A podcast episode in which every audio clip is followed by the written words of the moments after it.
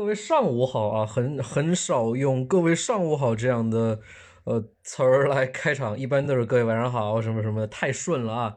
也确实，今天在这个不可思议的时间把直播开起来，哦，主要是昨天晚上呢没时间做直播，昨天晚上我特别困，就睡得特别早，然后睡了大概睡到今天早上八点多起来吃饭，待会十二点钟又有个饭局，所以呢，我花一个小时时间把。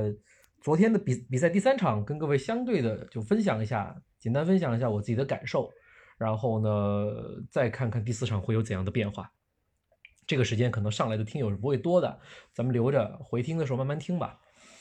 呃，昨天第三场我是没有看全的，呃，昨天一早我也在忙事儿，然后一看到这个，我大概是在第四节最后的时刻，第四节大概还剩一半的时候，热火。重新开始领先，就是从比赛后面回溯过来时，哦，热火重新开始领先了，大概还剩下四分多钟的时候吧，啊，热火领先到了七八分还是多少分的样子，然后，啊，一看金巴特勒数据啊，这是一场我在两场比赛完之后的那个直播里面所希望看到的数据，就是我现在来感觉，因为自始至终没有人提那个事儿，就是。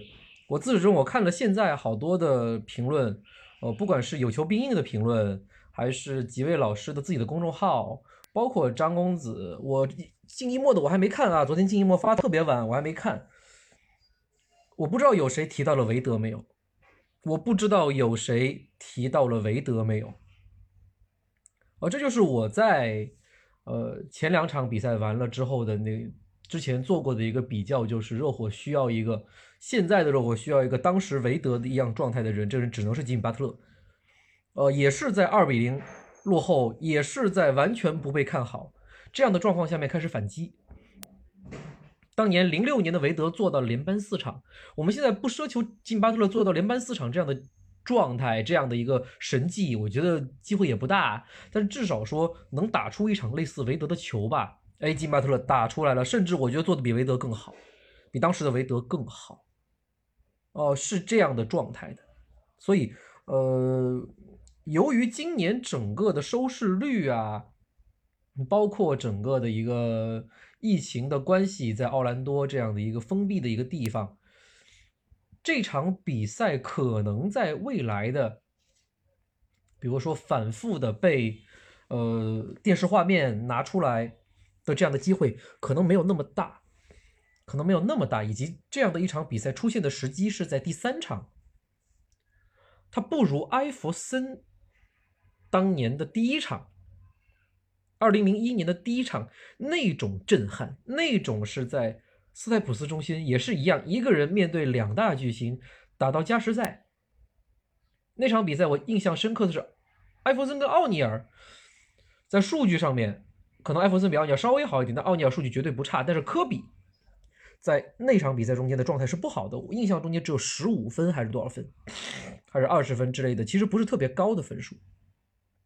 哦，呃，孤胆英雄面对两大巨星，有一大巨星发挥失常，哦，然后呢，又是在外界所有人都很看好湖人的状况下面，哎，孤胆球孤胆球星站出来，啪啪打脸。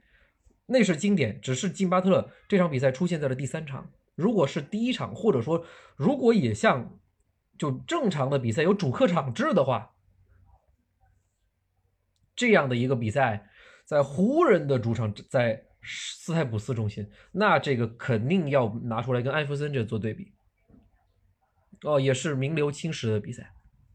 当然，我们从客观上来讲，今天这场第三场名留青史没毛病了。只是说未来能被提及的、能被拿出来作为历史画面的，就是 教科书素材的，对吧？能有多少？不好说，不好说。这跟呃今年的整个整个观众的这个就是就就那种受众啊，还是存在一定的差别的。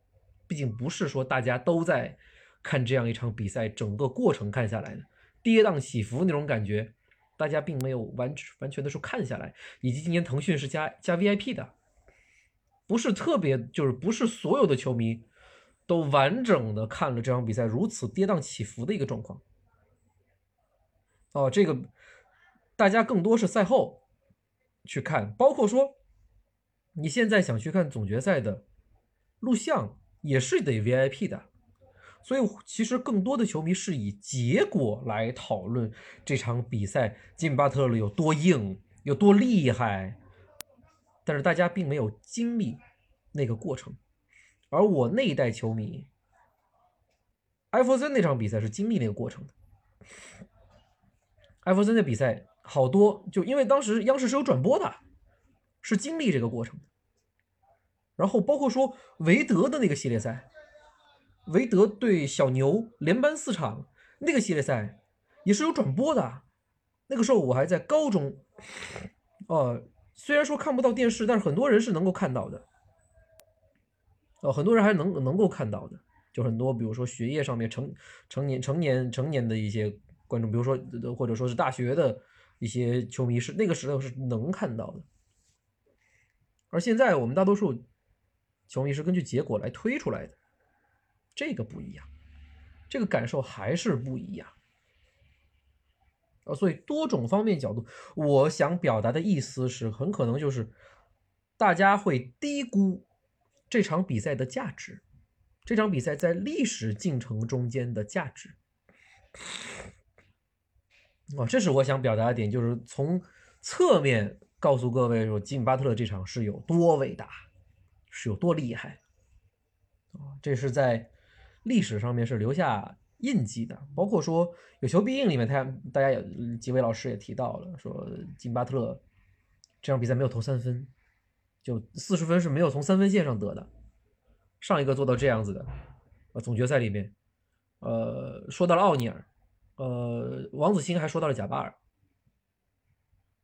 这都这这都是什么人物啊？这都是什么人物？比肩这样的人物，以及我看到的数据是在虎扑上看到数据是，呃，总决赛历史上四十加三双，四十加三双，呃，应该是杰里韦瑟出现过，勒布朗詹姆斯出现过，对吧？詹姆斯是肯定的，杰里韦瑟我这个我不知道记得对不对，出现过，然后都输了，都输了。吉米巴特勒是总决赛历史上第一个四十加三双赢球的人，孤胆英雄终于赢球了，甚为难得，甚为难得。啊，这就是这个比赛给我们留下的一些数据层面的，我们说故事也好，哦，我们说一些，呃，在历史上的这样的排位也好。呃，当然，我们吹了这些部分，将这些神迹呀，呃之类的部分吹到，呃吹到边际了，这都没问题。但是我们主要还是看一下这场比赛的进程，包括说有求必应也好，嗯，有些专家也好，提出这样的观点，我觉得客观上面是有一定道理的，就是进巴特勒拿到这样的数据。是有原因的，是跟湖人的防守布置分不开的，这是非常有道理的。我觉得，包括说，其实我们在东部决赛的时候，泰勒·西罗作为一个新秀，在分区决赛中间拿到应该是三十七分，如果我没记错的话，是三十七分这样的高分，也是不可思议。那场爆了，对吧？大家都在说啊，C 罗好厉害啊，怎么怎么样？当然厉害，他当然厉害。但是 C 罗的爆发跟凯尔特人是分不开的。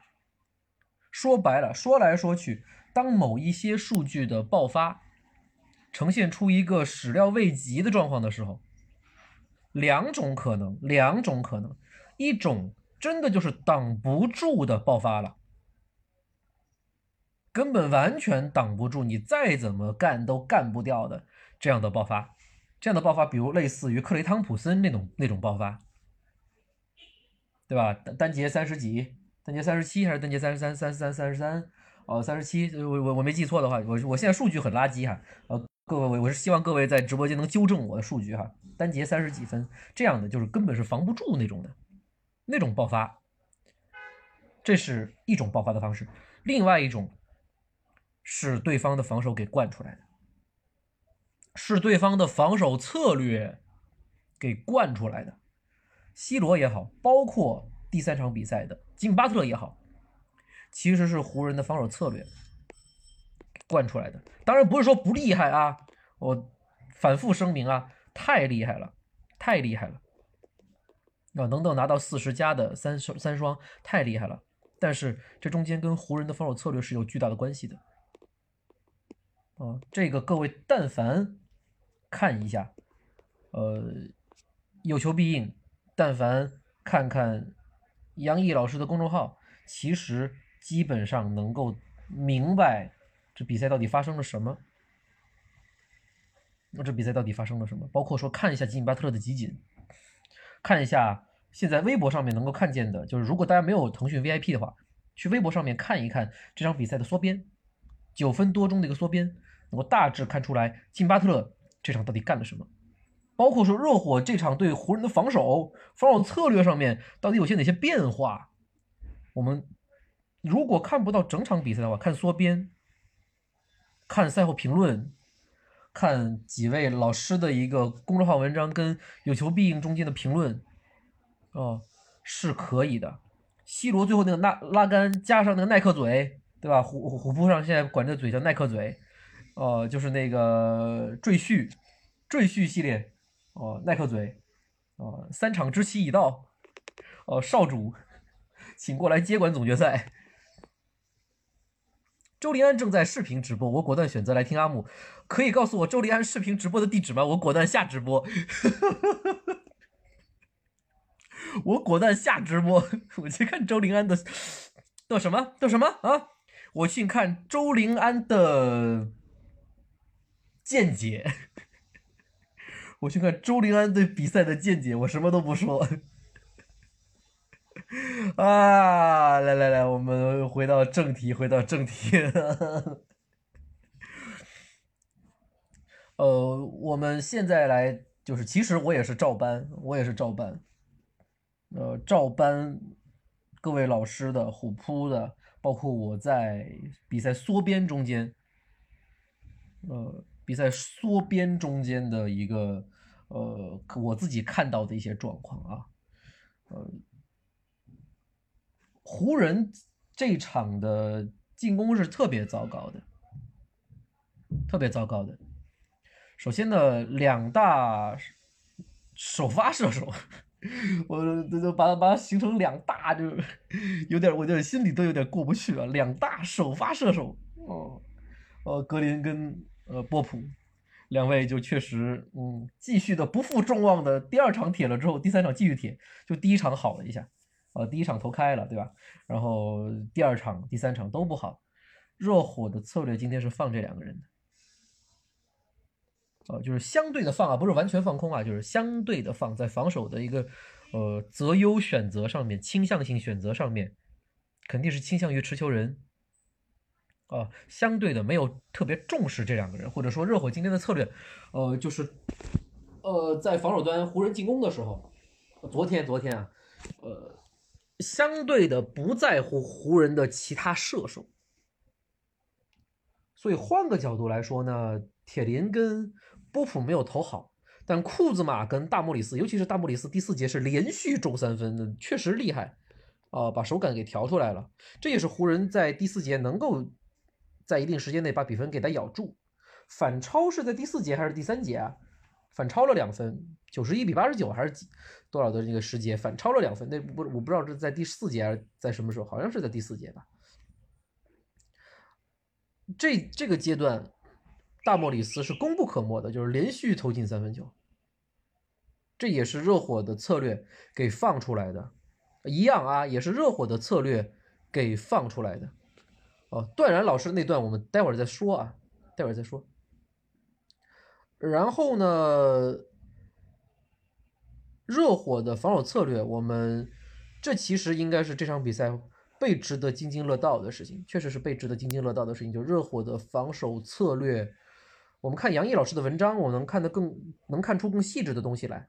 我看缩编的时候，是明显感觉到说热火是不守联防了，这跟我之前的判断有点不一样。我之前的判断说热火接下来可能还会守联防，因为呃从目前的配置来看，人员人盯人会被打爆的。守联防的话，至少还能呃还能说在某些阶段，比如说克制一下呃湖人的进攻，就是湖人突破之类的。那目前看过来，那那就是我不懂球了。斯波教练的调整是放弃联防的，或者说按杨毅老师的文章，各位可以去看，是第一节守联防，后三节盖人盯人。第一节守联防，因为第一节湖人上来是跟第一场的第一节类似的，就是连续失误。当然，第一场的第一节湖人是后半节扳回来了。今天呃，就昨天这场的第一节湖人没扳回来。第一节就让热火起势，就让吉米巴特勒把状态调到了一个很高的位置了。第一节用的联防，按照杨毅老师的话来讲，改变了部分的策略，在联防的上限上的人，呃是呃黑加白，而不是而不是全黑。哦，这是这是一个变化，这是一个变化，这个我们就不细说了，建议各位去看杨毅老师公众号。我们稍微点一点，就是呃，杨毅老师这边提到的，也是比较有迹可循的。我们在缩编里面，比赛缩编里面也能看到的，湖人不太能够像在第二场那样，很轻松的在罚球线位置有个人能接到球，以做上下就是就高低位的策应，不是了。在第二场比赛，我们甚至能够看见说。由于热火的联防扩得特别开，整个罚球线完全是空的，隆多一个人在罚球线，周边根本人根本没有人能围过来的。隆多在发球线，哎，轻轻松松来个抛投，这上次我也说到过。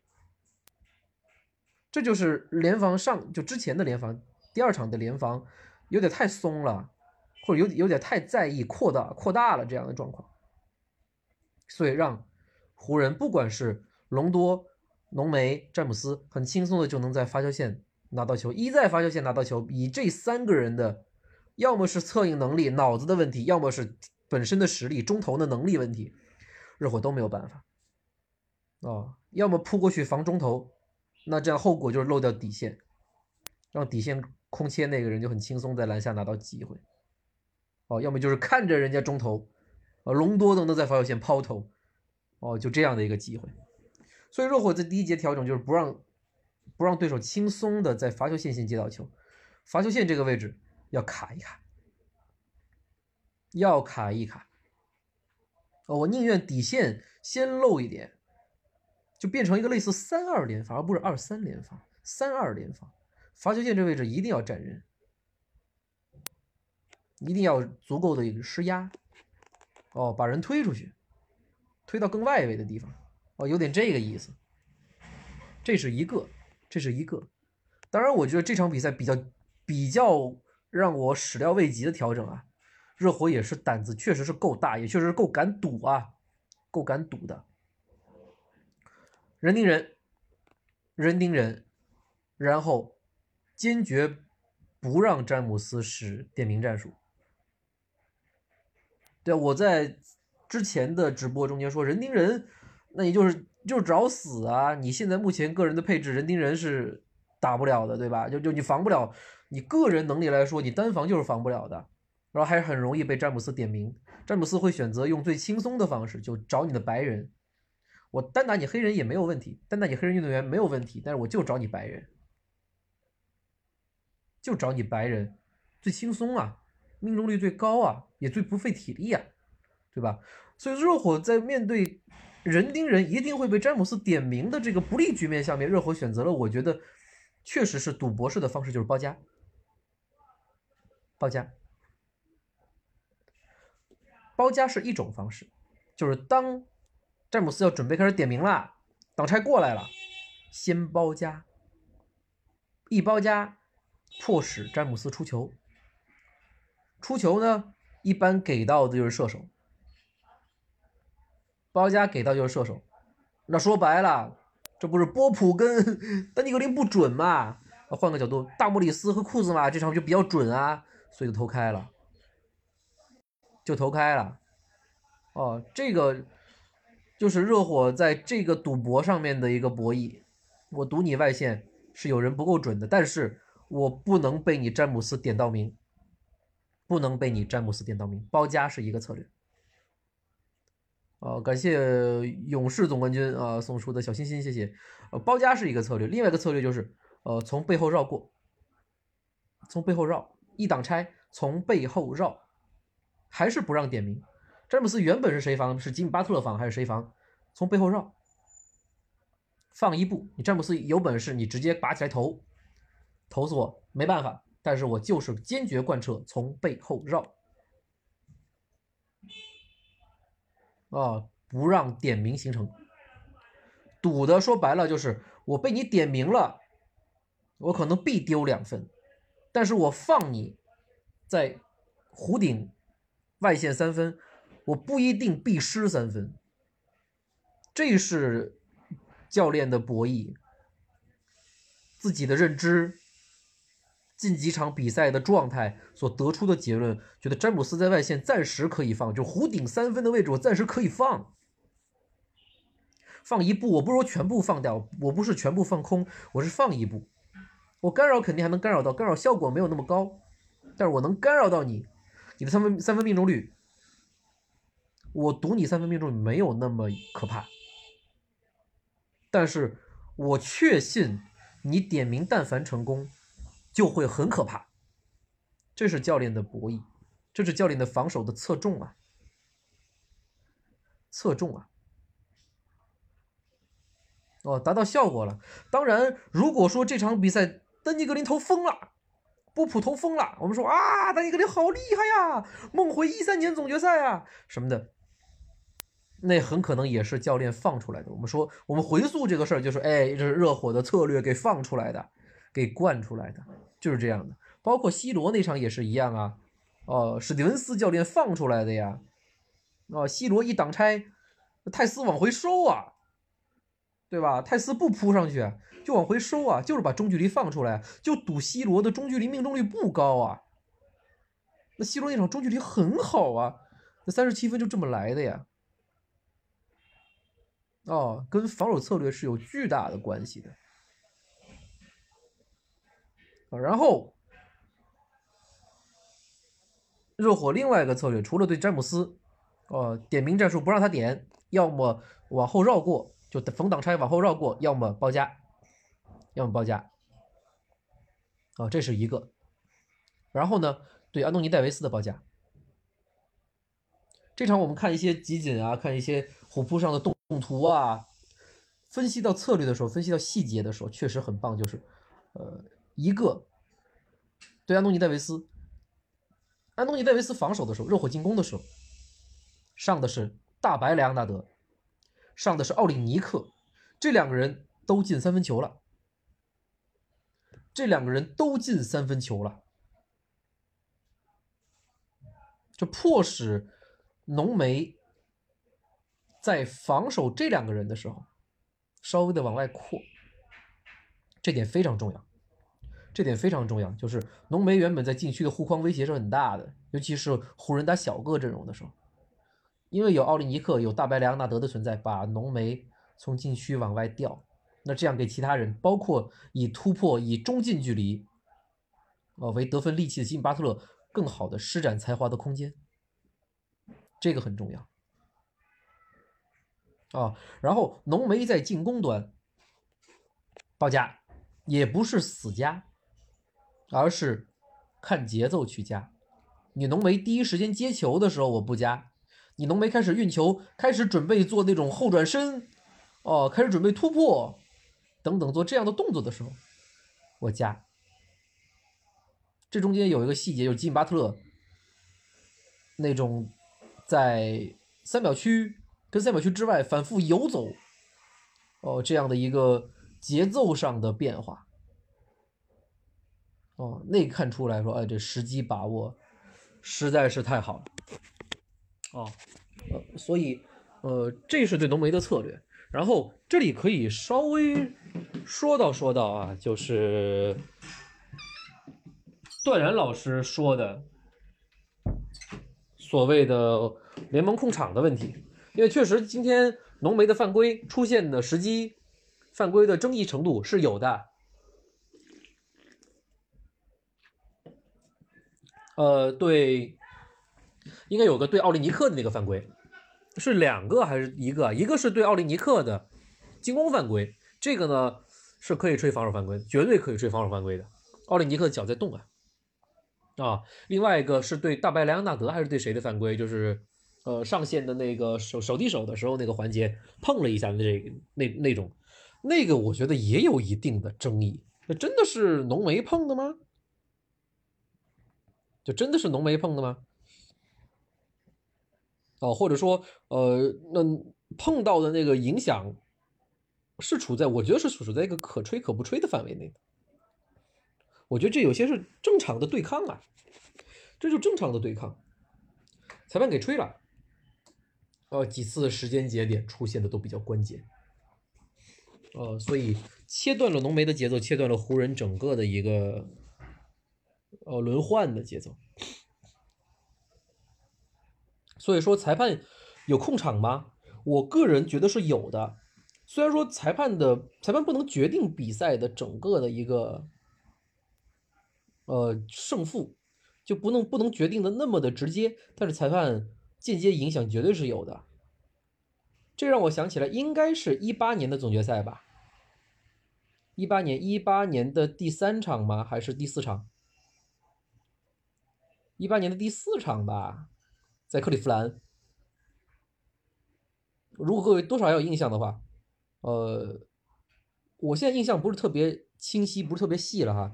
我们这边应该有听友会纠正我哈，那场在克利夫兰就是一个裁判控场的比赛，裁判控场的比赛，啊，所以呃让比赛拿到打到第五场，而不是四比零被横扫的一个结果，比赛打到第五场，回到呃荆州，回到荆州去把这总决赛打完，因为当时的整个两边的一个实力对比可能悬殊。也是比较的大，虽然都有超距，但是悬殊还是比较的大，是很可能会被横扫的。所以，呃，其中来了一场空场，呃，也是死命吹犯规。说白了，裁判能做的就是死命吹犯规，对某一方的进攻，或或者说对某一方的身体接触上面，啊，体现出比较严格的控制，吹犯规。哦，是这样的一个状况。我觉得裁判是可以对比赛施加影响的。一八是横扫的话，那就是一七；一八是横扫，那就是一七。因为那两年就杜兰特的那那两年不是全部横扫的呀，是有是有一年四比一的呀，对啊，是有一年四比一的呀。那四比一的一是空出来的，是空出来的啊。呃，今天这场呢？裁判肯定是稍微的控了一下，我觉得裁判肯定是稍微的控了一下，不然浓眉的那几个犯规的节点啊，呃，然后犯规的争议性啊，不会那么的被拿出来说的说的，不会的。当然，裁判能做的只能到这儿了，只能到这儿了。最终看的还是还是热火自己的本事啊，因为毕竟裁判控场控着控着控着。湖人，在第四节还是把比分给拉回来了呀。如果热火没本事的话，第四节照样会被带走的。如果热火被带走了，现在比分是三比零的话，不会有人说裁判控场这事儿了，对吧？那裁判控与不控，其实就消失在隐秘的角落里了吧。这沉默的真相就消失在隐秘的角落里了嘛。哦，因为热火。真的自己最后是拿出本事来了，最后拿出的本事说白了，那真的就是服啊！进巴特勒最后的本事那就是服啊！你没有任何办法。然后我们再来说到的，呃，各位其实都能都在各种节目中间能听出来，就是湖人防守热火的策略上面。呃，被吉姆巴特勒点名，这个是所有的专家赛后都在说的事儿，就是吉姆巴特勒能点名，而湖人放任了吉姆巴特勒的点名。点名啊，杨毅老师有个我觉得说的不是特别对，当然这个我得再去看一下吉姆巴特勒的一个集锦，整个比赛的或者说缩编。金巴特勒最后打了詹姆斯吧？詹姆斯和浓眉金巴特勒，我觉得最后都打成了。对浓眉是一个突破之后的一个跑头打板进的，对詹姆斯是造了个犯规还是高难度的后仰啊？有，就是吉米巴特勒当然是通过点名战术逮着波普啊，逮着库兹马呀，呃，逮着大莫里斯啊，这几位是他主要，包括丹尼格林吧，这几位是他主要逮的对象。哦，突破造犯规，突破之后的一些小动作，比如变向、转身、后仰，有几个确实是极高难度的，就是中远距离了，不是三分线，就是三分线以里的远距离跳投、转身的那种难度特别高。那也确实厉害，那确实是厉害，对吧？更多是凑蹭到篮下去，中近距离的一个。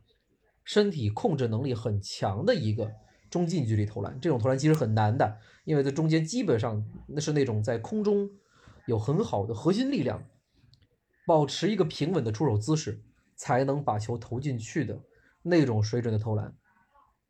单挑啊，单挑啊，哦，就把湖人给挑死了。哦，湖人寄希望于说有谁能够在单挑上面。就被点名的情况下面，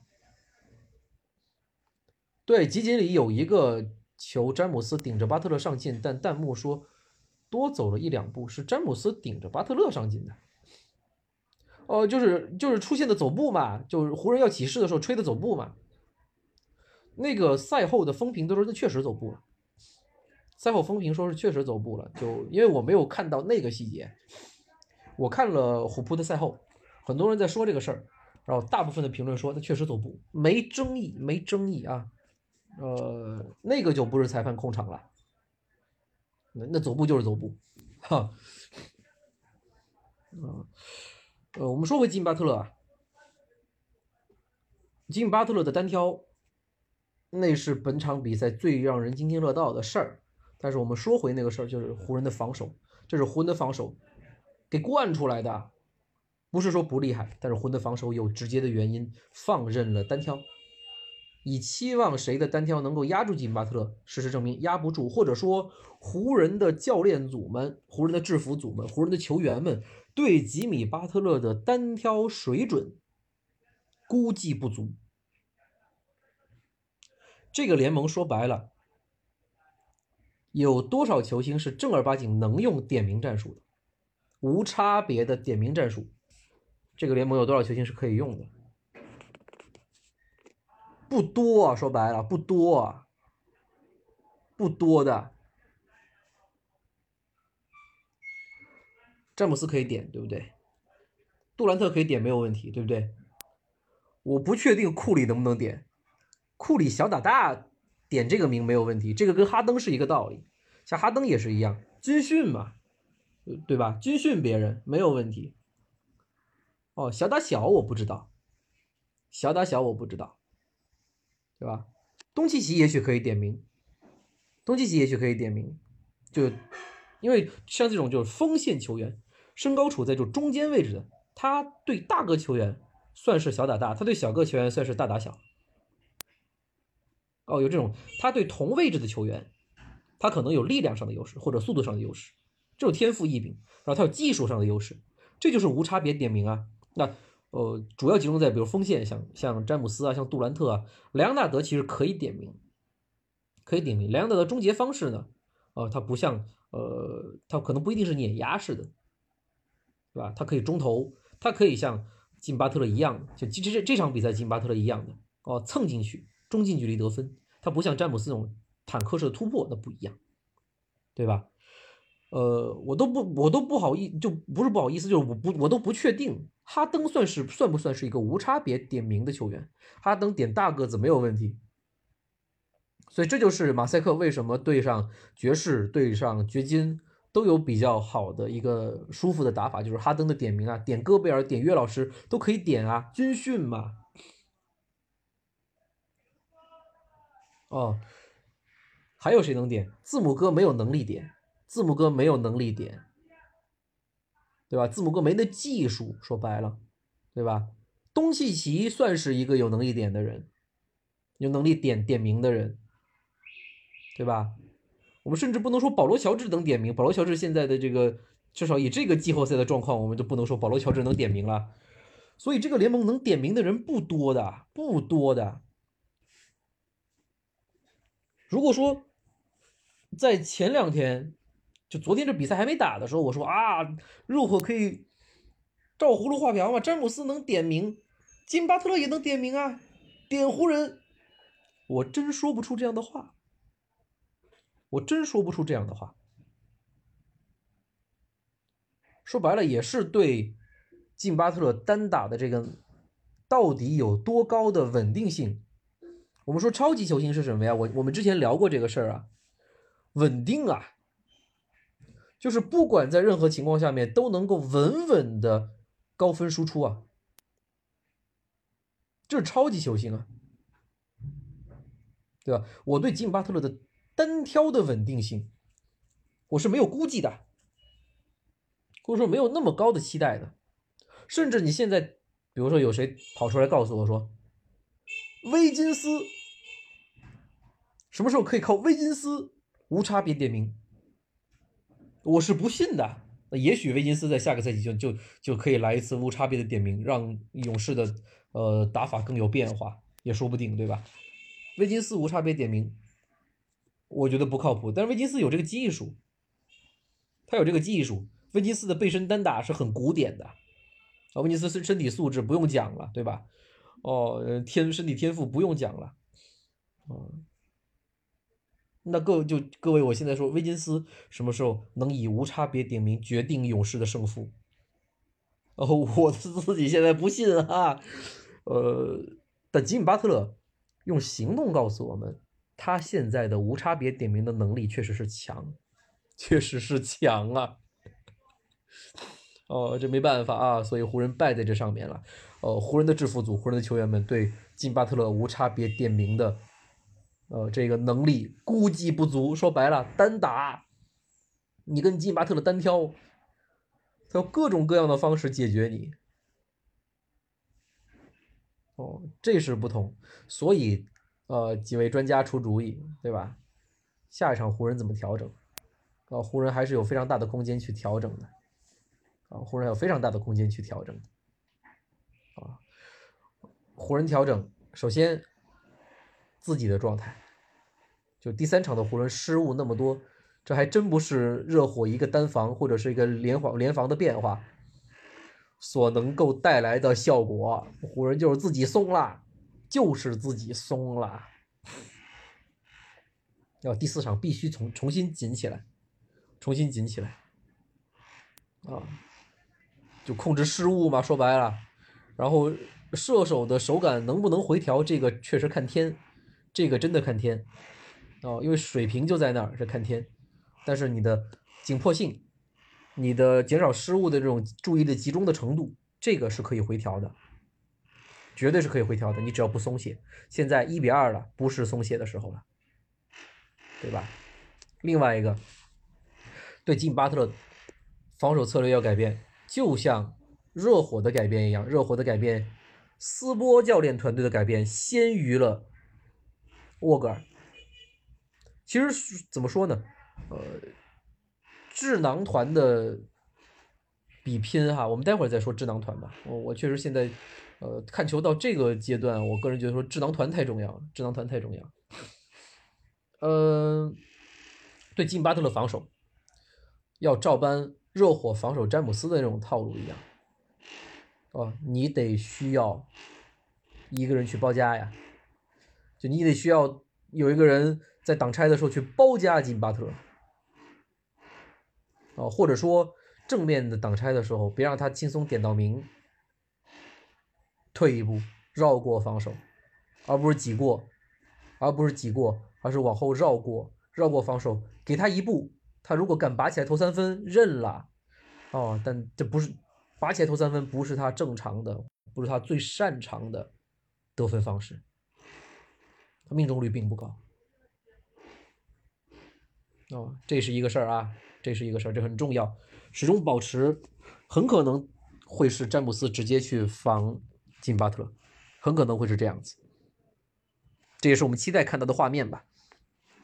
啊，另外调整，裁判你别再找安东尼戴维斯麻烦了。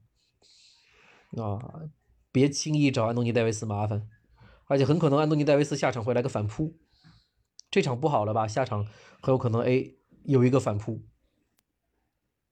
这个也比较重要。啊，所以这几场这几个点吧，是湖人湖人可以做调整的点，可以做调整的点。呃，做到这些调整，以湖人现在的进攻的天赋来说，不怕。湖人进攻确实不怕。对对待热火，其实都有解法，都有解法。哦，一个就射射手的状态嘛，其实呃，铁林跟呃波普不准的话，大莫里斯跟库兹马准了，其实就是一种解法，就是一种解法了。哦，这场主要就是金巴特勒这个没有压好，没有压好。因为吉米巴特现在的呃点名啊，就挡拆，热火只有吉米巴特的一个发起点，德拉季奇毕竟不在，而且德拉季奇回来的可能性非常非常小，毕竟不在，以及阿德巴约也不在，我们不确我们不确定第四场阿德巴约会不会回来，阿德巴约会回来的话呢，这个热火多一些套路，多一些变化，呃，湖人在防守调整起来会。还多做多做一些功课吧。哦，那现在不确定阿德巴约能不能回来，回来之后状态怎么样，都还不好说。至少面对现在的状况，湖人的防守调整的空间还是非常大的。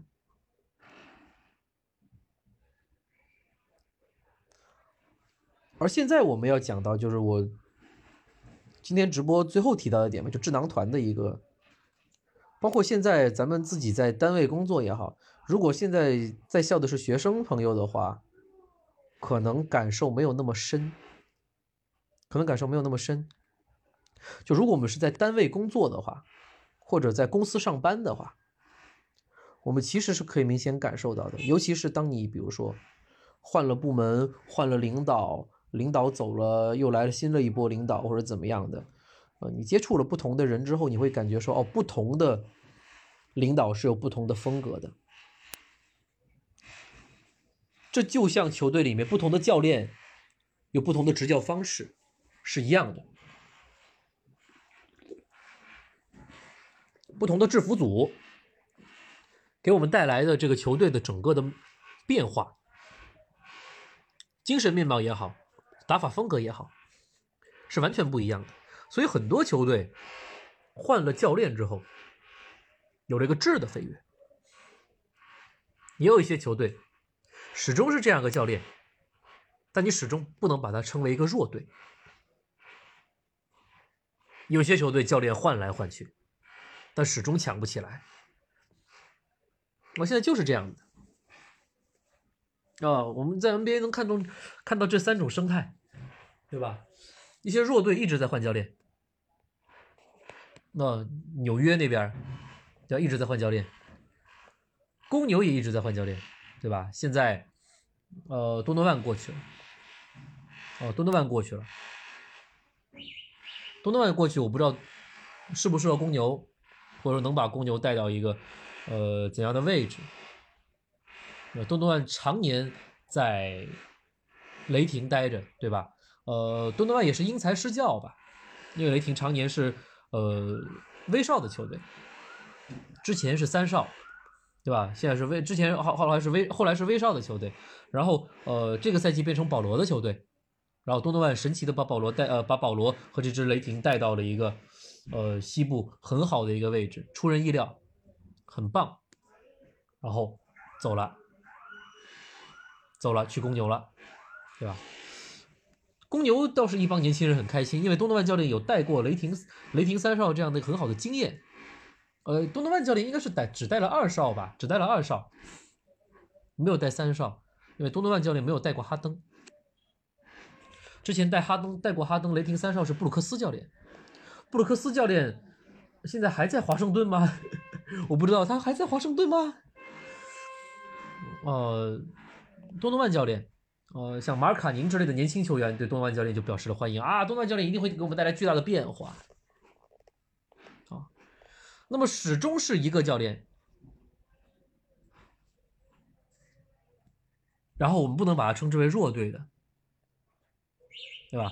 我们说史蒂文斯教练刚过来的时候，呃，在凯尔特人也是经历过一段，呃，就经历过一段呃适应，对，就一个赛季的适应吧。啊，尤其是跟隆多之间，呃，思路还是不一样。然后后来隆多被换换掉之后，先是去了个小牛嘛，后来再辗转别的队。隆多被换掉之后，史蒂文斯教练哦这边手下培养的小托马斯等等这些人，一跃来到了东部很高的位置。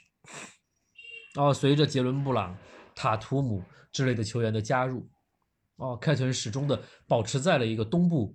第一集团的竞争中间，而现在我们诟病的就是凯凯尔特人什么时候能进总决赛？因为他们东决进了很多次了，但是就是在东决会摔下来。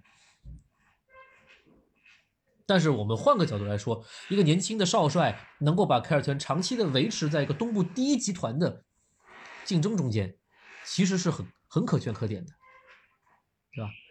那我们因为东部教练都很好啊，纳斯教练。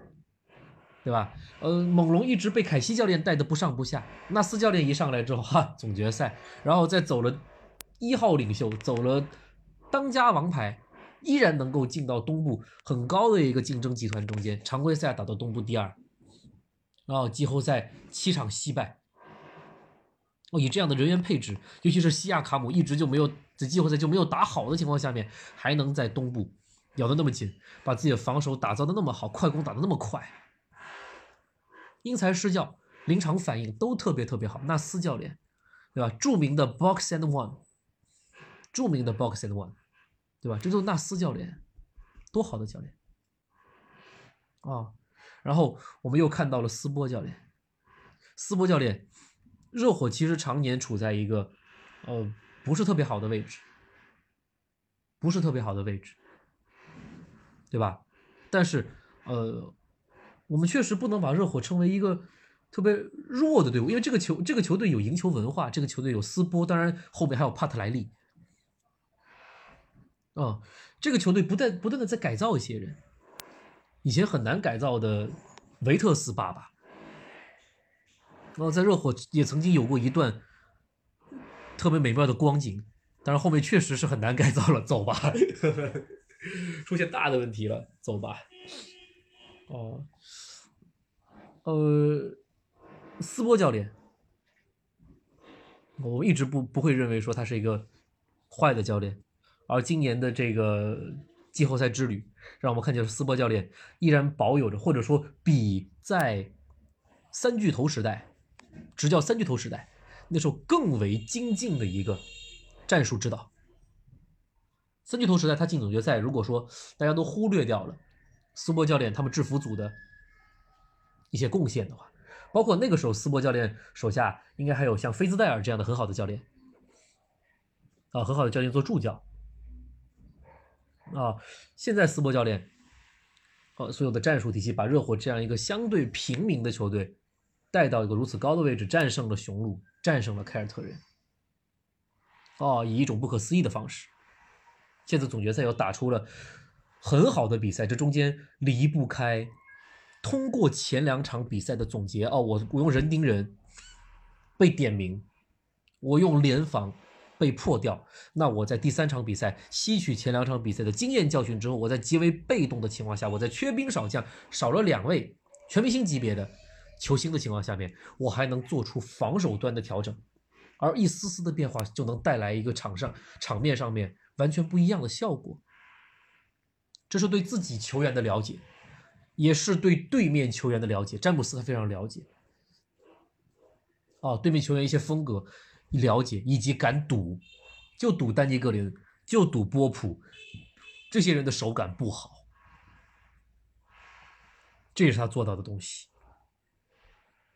哦，以及就放开让吉姆巴特勒去单挑去点名，而沃格尔教练。作为跟斯波教练在东部也是厮杀多年的教练，至少在这招下面，在临场没有做出一个及时的应变。但是沃格尔教练，我们在此次季后赛之旅中间也发现了，沃格尔教练其实调整对湖人的调整是很快的，场与场之间的调整是绝对没有问题的。所以湖人经常性的对开拓者也好，对马赛克也好，先输一场，然后连续排山倒海的声势横扫。对掘金同样也是的，我在过程中间输一场，那我一定能调整回来。那对热火，我们也相信沃格尔教练在第三场出现这样的状况之后，全世界或者说我们中国的评论员都能很清楚的知道，说对金巴特勒不能用点名，不能放任他点名。以及由于金巴特勒现在身边是没有德拉季奇的，就算包夹金巴特勒，金巴特勒把球分出来是没有一个人做二次的一个进攻的，就是或者说做二次进攻的效果是没有那么好的，得稍微在意一下纳恩。如果场上纳恩在，纳恩在弱侧的突破还是很有杀伤力的。稍微注意一下泰勒·西罗，如果泰勒·西罗在场上跟吉姆巴特勒做搭档的话，包夹吉姆巴特勒的时候。小心泰勒·西罗的弱侧到中距离的中投，这个是凯尔特人吃过亏的点。哦，注意这些事儿，我都能想得出来。沃格尔教练怎么可能想不出来？包括如果阿德巴约回来，哦，怎样去做进一步的部署？如何去调整浓眉的一个舒服的进攻方式？是不是要直接把霍华德撤下来，直接上浓眉为中锋的一大四小，而不上双塔？如何去应对白莱昂纳德跟奥里尼克这两个可以把浓眉牵制到外线的这样一个外线火力？哦，是不是要换人去防这些东西？斯波教练，哦不不不，这这沃格尔教练想的会比我清楚多了。会比我清楚多了，所以沃格尔教练绝对是好教练，绝对是好教练，这点我们不会担心。我们我确信的能在第四场看见湖人跟第三场完全不同的精神面貌和攻防策略上的变化，这是我确信的事情。哦，所以就现在让我去判断第四场的结果，我比较倾向于三比一，比较倾向于三比一。当然，我们换个角度来讲，我们换个角度来讲，这些事儿，斯波尔斯特拉教练同样也知道。就沃格尔现在知道要怎么调整，斯波尔斯特拉教练也知道沃格尔要怎么调整。然后沃格尔也知道斯波尔斯特拉教练知道沃格尔要怎么调整，这个梗各位知道吗？但凡看过《老友记》，都知道啊。但凡看过《老友记》的，对，They know, we know, they know, we know, they know, we know, they know，啊，这是一个著名的笑梗啊。双方都知道各自要布什么阵，摆什么样的牌，那到底要走到哪一层？啊，各位，如果但凡看过《火凤燎原》，也能懂这个梗。我互相都能猜到你在想什么，但是我就是要比你棋棋多一招。哦，我们要进入八旗的思考领域。啊，我们要进入水镜八旗的思考领域。我们要想到第几步？想到第十五步？想到第二十步？等等等等等等，不断的往下推演。你找出更好的办法啊！所以斯波教练也知道沃格尔会怎么调整。那斯波教练针对这个，我斯波教练自己要怎么调整？阿德巴约回来了，自然是最好。如果阿德巴约不回来，要怎么调整？在尤其是局面明显不如对方的情况下，怎么调整？啊，这些我觉得，这就是我看球看到这个时候，我也喜欢球星，但是。哦，有时候事后反推就不得不说是教练组是有多重要，教练组是有多重要，因为教练组深知就最懂球的绝对是这批这群教练，教练组深知我自己当下这个阵容有什么优点，有什么缺点，对方那边有什么优点，有什么缺点，这种东西是在季后赛博弈中间是最好看的，调整，所以经常会在季后赛或者总决赛中间，我们会看到说啊出奇了，有谁出奇招了，啊有谁变阵了，有谁换小阵容了，有谁把另外一个不起眼的人换到首发了，等等等等，对吧？啊，我我脑子里面冒出来的卡莱尔教练。我们先不说波波维奇教练，对吧？呃，也可以说吧，对吧？卡莱尔教练当年拿基德去防詹姆斯，对吧？拿基德去防詹姆斯，巴里亚首发，对吧？这些变化不可思议，但就是能起到效果。啊，波波维奇也是詹姆斯，也詹姆斯的梗啊，把迪奥拿到首发。夏斯普利特把迪奥拿到首发，往里肉劈坑肉往里肉，起到了很好的效果。这都是在我们说整个一个系列赛中间，那种不断的去见招拆招式的调整，就让人琢磨不透。但是当这个效果来的时候，你根本防不住。调整，斯波尔斯特拉教练经历过以上两次被调整、被安排。啊，现在看看他会怎么调整。至少他现在在缺兵少将的情况下面，还是最终把奥利尼克拿上来了，对吧？对凯尔特人的期间是不怎么用的，对，基本上已经弃用的，呃，大白梁的都拿上来了，也投进了三分球。对，纳恩拿上来了，这纳恩在总决赛确实敢打敢拼啊，很有效果啊，对吧？当然缺兵少将是一点，用人也是一点，啊。那就看接下来沃格尔教练总决赛了，别藏着掖着，把该有的本事全部拿出来，该果断的下就首发直接下霍华德，下霍华德，啊，让浓眉去打五号位之类的，这肯定是在他考量范围之内的事情。我们就看接下来的调整会有怎样的坏的教练，那就是不会调整，坏的教练，呃。场与场之间的这种调整都不会，哦，所以被解被解雇掉了，呃，被解雇掉了，所以我们也不确，我们现在确实也不确定的就是，呃，比如说像里弗斯教练这样的球员型教练，跟球员私下关系特别好，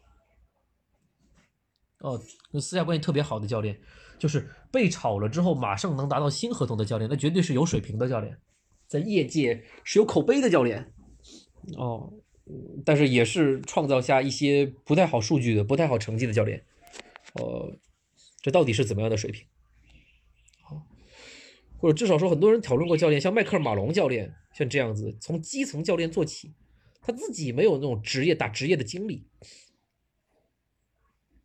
哦，我们说像菲尔杰克逊、像波波维奇这些人都是打过职业的，就成绩不好，但是脑子很好。哦，像迈克尔·马龙这样的教练，哦，史蒂文斯教练这样的教练，斯波尔斯特拉教练这样的教练，没有打过球的，没打过球，纯粹是学院派。学院派从基层做起，大学篮球，哦，像史蒂文斯教练大学篮球做起，多诺万教练也大学篮球做起，对吧？呃，斯波尔斯特拉教练录像师做起，要录像师做起。然后慢慢慢慢成长起来，现在都是那种，呃，从基层来的，学院派来的这样的教练。哦，纳斯教练从基层做起，女篮啊，从女篮做起。哇，这教练的故事其实都很励志，都特别感人。哦，让教练最终发家，最终发家。哦，哦，这样一批教练，有基层经验。呃，也才华横溢，就不断的有这些教练进入到 NBA 的呃管理层的视野中间，呃，目前也给我们带来确实是很好的这样的一个执教的一个体，就是这种观感体验，就是哦，好像有变化，哦，如果能在临场直接看到变化，那太厉害了，对吧？或者场与场之间，嗯，有变化，不一样了，那种感觉。哎，不一样，带来效果了哦，那是那种感觉是最好的。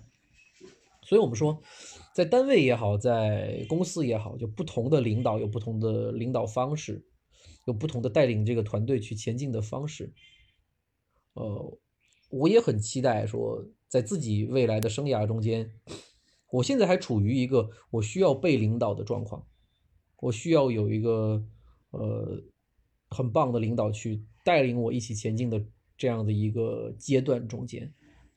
啊，这就像我很我很希望对我的领导说，就就拿 NBA 举例，很多球员会这么说，我很愿意为哪个哪个教练打球，我很荣幸为哪个哪个教练打球，在哪个哪个教练手下打球，我特别开心。哦，我们经常能听到这样的话，有这样的话就够了。哦，所以接下来第四场比赛，我更期待看到的就是。除了说我们依然会有那种争议的，依然依然会有话题性很足的，詹姆斯跟浓眉到底谁拿哪拿总决赛 MVP，对吧？谁的数据会更好看，谁发挥作用会更好，对吧？金巴特勒究竟能否继续逆天改命？哦，不信邪继续强硬下去？哦，在 NBA 这样一个就是篮球世界的巅峰，哦，硬起自己的 JB，对吧？哦，就虎扑上面上次那个特别特别好的一个留言说，七点半的七点半的 JB 跟九点钟的 JB 硬度是不一样的。我这才华太横溢了，这个评论才华太横溢了。嗯，我们我们在反复的去讲这些话题的时候，真的千万不要忽略掉了斯波尔斯特拉教练跟沃格尔教练之间智斗啊。这个智斗到底能达到怎样的效果？我们的第四场，如果有机会看到球的话，会看那些攻防的战术布置，我觉得这是这是非常好看的地方。好吧，一小时一分钟，一小时两分钟，今天直播就到这里，我要去赶我的饭局了。那感谢各位在中午的时候哦进行一个收听，感谢。那或者有其他的听友没有听到的，可以听回听。那么我们在第四场比赛结束之后再见吧。